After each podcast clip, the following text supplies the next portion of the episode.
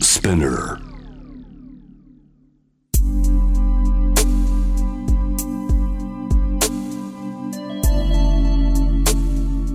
眠らない街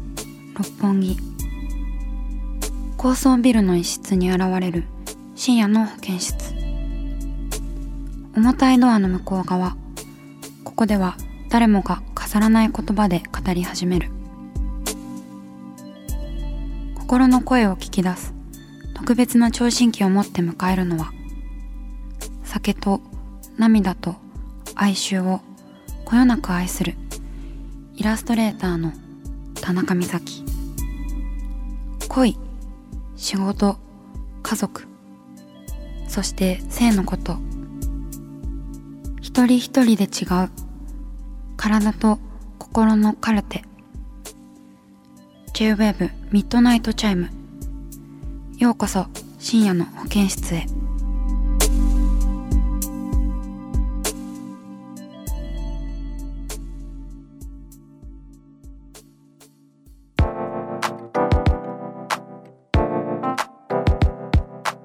田中美咲がお送りしています深夜の保健室ミッドナイトチャイム今夜のゲストはこの方ですこんばんは、チャランポランタンのももです。よよろろししくくおお願願いいししまますす。ねええ、初なんだねそう。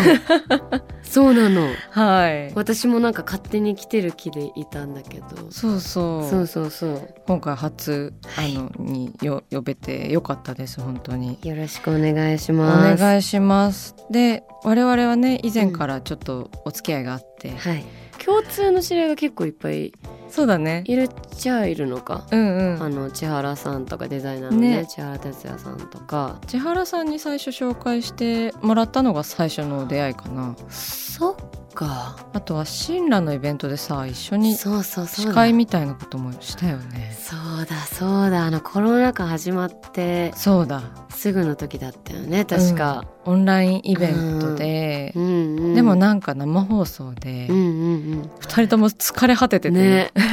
結構ね 長時間だったもんね、あれ、長時間だったう、ん、でも青の久しぶりでねすごい久しぶり二人ともなんか、あの髪型が結構変わってて,、うん変わってそうそう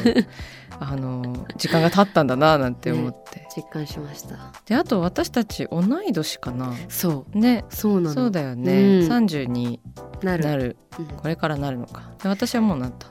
うんうんおめでとうございますありがとうございます楽しい嬉嬉しいよね楽しいよ ね私ももうね、30歳になるっていうのが楽しみすぎて、うんなんかあの二十歳の時とかもワクワクしたんだけどうん30歳に突入するとうんもうえげつない楽しいよみたいな周りから聞きすぎ て、うんうんうん姉も5歳離れてるから、うんもう5年前にさ30になってうんそうもう本当に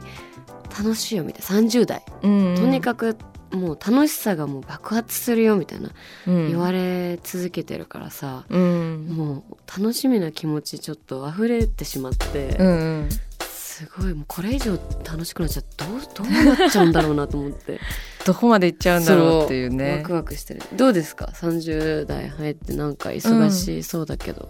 そうねでもまあ基本的にはあんまり変わらないんだけど、うんなんか30になりましたって言えるのが嬉しいっていうか、うんなんかなんだろう、そうそうわかあるよとこう、なんだろうちょっと舐められなくなってきた、わかるわかる。 そうなんだ。でも、そうそのなんか、気づかないうちに、うんなんか勝手に、その、なんか、舐められてると思ってたところとかもあるかもしれないけど、20代で、せかせかしてる部分が、なんか、そぎ落とされるみたいな、うんうん聞いて、あ、そうなんだろうなと思って、ウキウキしてる。うん、そうだね、なんかこう幼少期から積んできた呪いみたいなもの、うん人から言われたものとか、うんうあんと自分で作っちゃったものみたいなのが、なんか一回リセットされる、なんかまあ、うん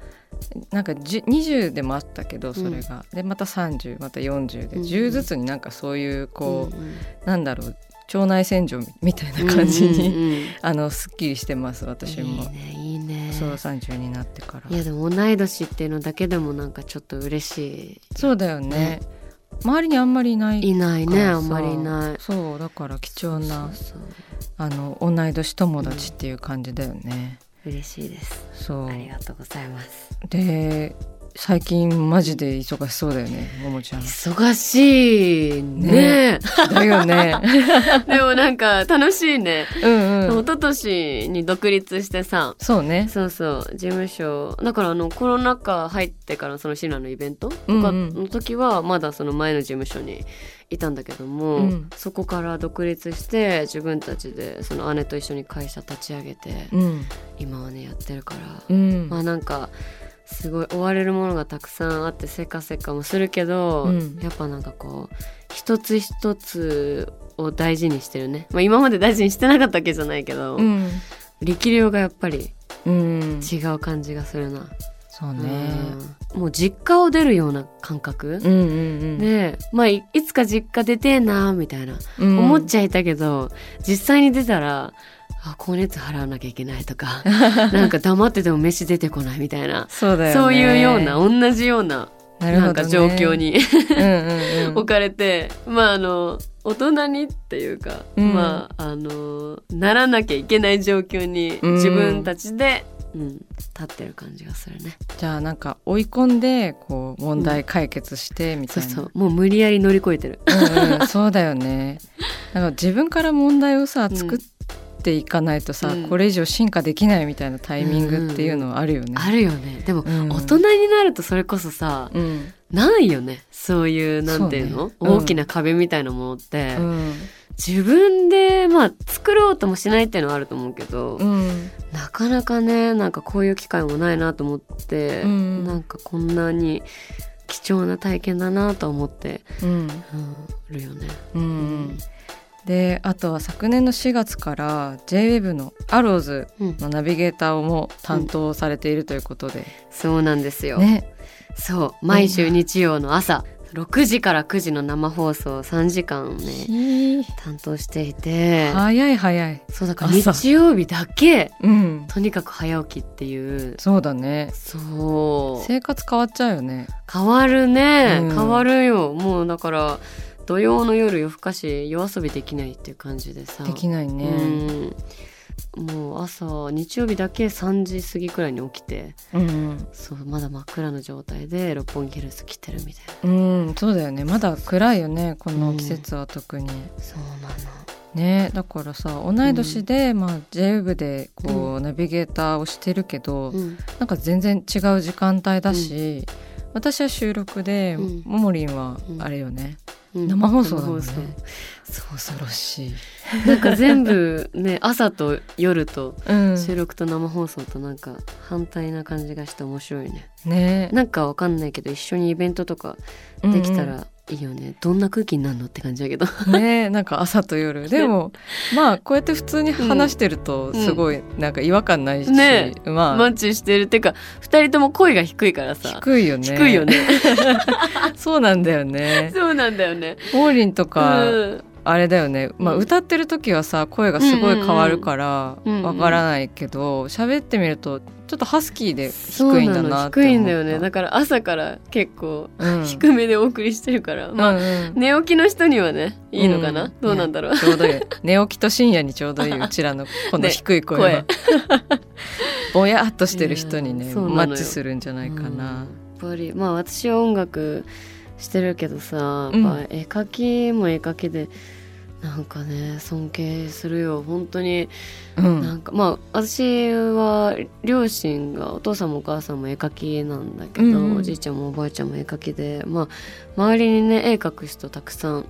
いるはいるけど、うんそうだよまあね同世代でこうやってさイラストレーターでバリバリさ自分の好きな世界作ってるっていううん存在って本当なんかねいいなって思うね。いやうー、んモーリンもでもなんかまあ、 うん生まれた環境も結構特殊じゃない、うんこうお母さんが衣装を作ってくれて、こう姉妹で歌う、うんうんしかもなんか大道芸がも、元というか、から始まっているんだよね、そうそうチそャう。ランプランタンってね、うんだからその2人の独特の雰囲気もあるしあの何よりね、うんももちゃんのそうのん度胸、 肝っそれ玉何私こんな肝っ玉の座った女はね知ら ないしかもこのえ何同い年で何の瞬間にさ「いやうなんかわ肝ったま」って思ったさいつも思ってるえ今も思ってるしいや声が低いだけじゃないそれは私そすれごもあいるねのかな勘違いされるのもう声が低いから、うんなんかその謎の大御所感というかなそう肝っ玉のすごい持ち主だみたいな言われがちなんだけど、うもうただただ声が低いだけで全然上がるし、うんうんあ上がるっていうのも緊張緊するん張だするしそれこそそへのアローズ始まったばっかの時とかもうめちゃくちゃ緊張してた、うんうんうんうんうんあそうなんだ声低いだけで、うんうんすごい落ち着いてたねとか言ってあ言われるけどじゃあ声低いのいいことだね、いいことだ ねちょっと虚勢を張れるんだそうそうでも さいろんな仕事してるじゃない、映画に出たりとかうんうんさ、うんあとはまあ生放送であったりとか、うんうんうんなんかね、うんそうなんかでもそれこそラジオで喋り始めてから、うん朗読劇のお仕事とかうんうもんいただいて、声優さんたちに混じってうん朗読したりしたよいやすごいよねなんかなんだかね、うんでもありがたいよねでもいろいろやりたいっていううんのはずっとあるから、うんうん本当にそれこそもうお話さえいただけたら何でもトライしたいみたいな性格ではあるね。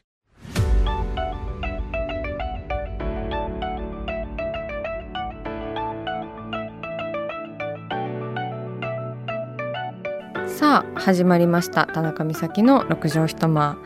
大勢の目に触れたものから人知れずこっそりと楽しまれたものまで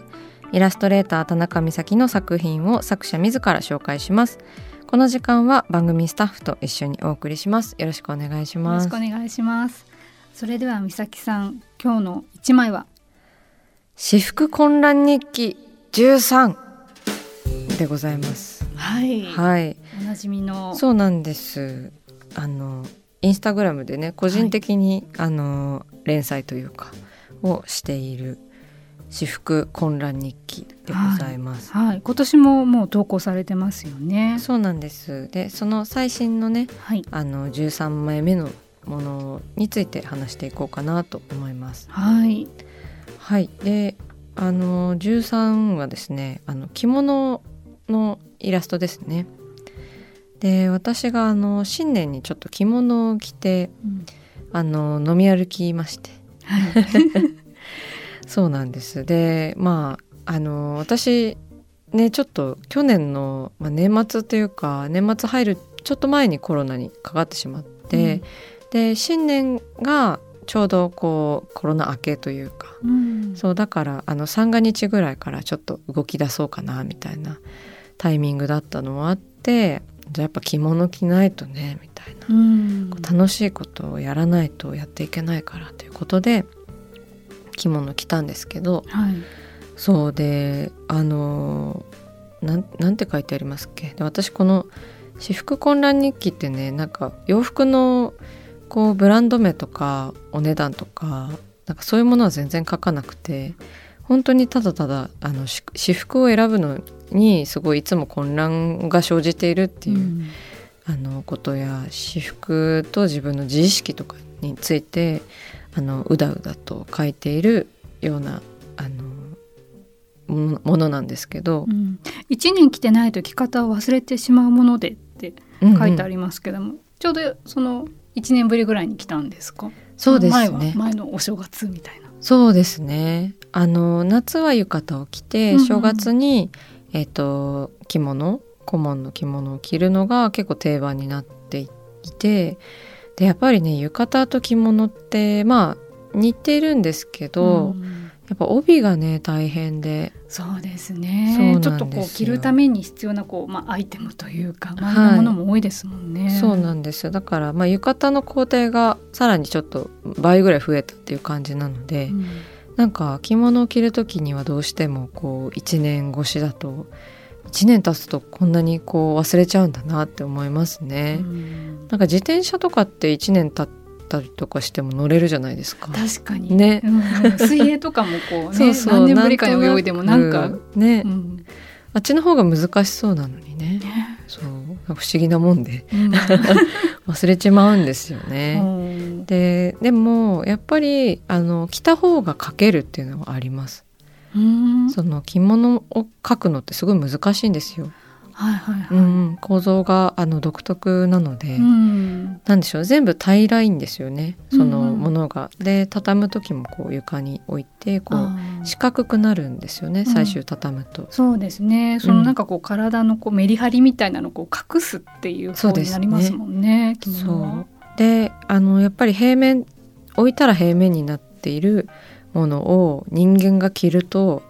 なんか腕を上げた時とかにうんこう袖がどうなってるかとか、うんあとはこのなんか帯揚げとかねうんなんか帯紐とか結び方これ中でどうなってるんだろうとかっていう構造をやっぱり知っていると着物がもう描けるようになったなっていうふうに思いましたあね。ーで実際にそのお着物を描く仕事も何回かやってるんですよね。うんそうその時にあ着物着ててよかったなって、うんあうーん、着てなかったらなんかここまで描けなかったかもとうんうんうんいましただからすごいそういう体験っていうのは大切なんだなと思ってこれからもちょっと着物を頑張って着ていこうって思っていますけどねこの「私服混乱日記」13になりましたけどもはい始めたのいつでした始めたのいつでしたっけ去ね年、もう一昨年ですかね去でも年とか一昨年とかだと思います、ねうん13回続けてどんな感想がありますか、あ結構「私服混乱日記」は好評であの楽しみにしていますって言ってくださる方が多いのでそうでもなんかねこうまあちょっとエッセイなのでなんかあこれは私服混乱日記に今日使えるかも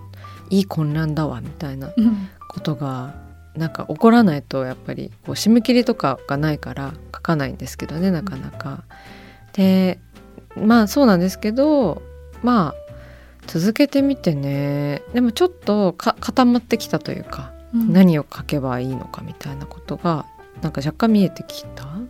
いや見えてないかな、うん、でもまあハードルがどんどん低くなってますあの文章を書くのの。あーはいなんかこう書き続けてこう回を重ねていくうちにこう見えてきたこととか分かってきたこととかって何かありますか、そうですねなんかまあ自分の服の傾向であったりとかあとは何に対して挑戦しようとしているのかみたいなことがなんか、まあ、自己分析みたいな風にこう、まあ、イラストの仕事としてこうなんかこれがどう役に立つのかとかはあんまり考えたこともないしわからないんですけどなんかですねすごい自己分析になるなというかやっぱり混乱っていうのはなんか挑戦したりとか、こう日々この私服に対してあの思うところがあったりとかまあ自分は背が低いのがコンプレックスでちょっとあるんですけどそれをどうやって克服するかとか生かすかとかなんかそういうふうにこうものを考えていくトレーニングみたいな風にはなんかなってるんじゃないかなと思っていてだからあの皆さんに見せられるようにっていうのでイラストとかも添えていますしあの文章もねなるべくちょっと読みやすいようにはしてるんですけどなんでしょうやっぱ日記を書くことっていうのはすごいいいことだなっていうのは改めて思いましたね。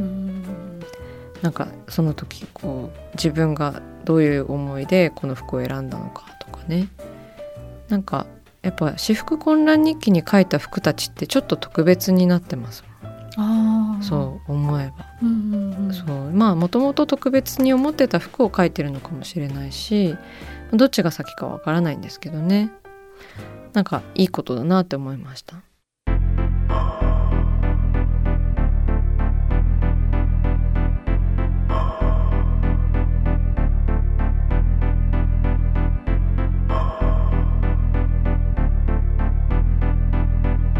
真夜中だから話せる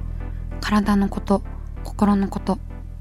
JWEB ミッドナイトチャイム公式サイトとインスタグラムは24時間オープンしていますあなたの悩み番組へのメッセージお寄せください来週もイラストレーターの田中美咲が深夜の保健室でお待ちしていますキャリコン編集長通信仕事と人生の話をゆるゆるとパワードバイミモレこのポッドキャストではミモレ編集長の河原咲子が時には一人で時にはゲストをお招きしキャリアコンサルタントの資格を生かして仕事と人生そして職業キャリアだけじゃないライフキャリアの話を誰にでもわかりやすくゆるゆるとお話しします毎週金曜日に新しいエピソードを配信中ですぜひ一度聞いてみてください